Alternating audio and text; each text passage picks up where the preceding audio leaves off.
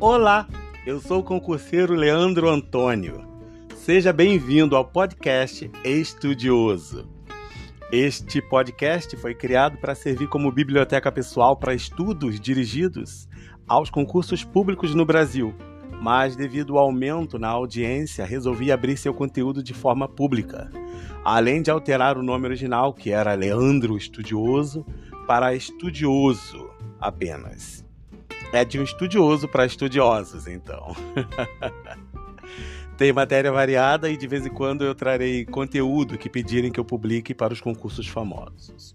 Bom, é isso. Avance no material e bons estudos!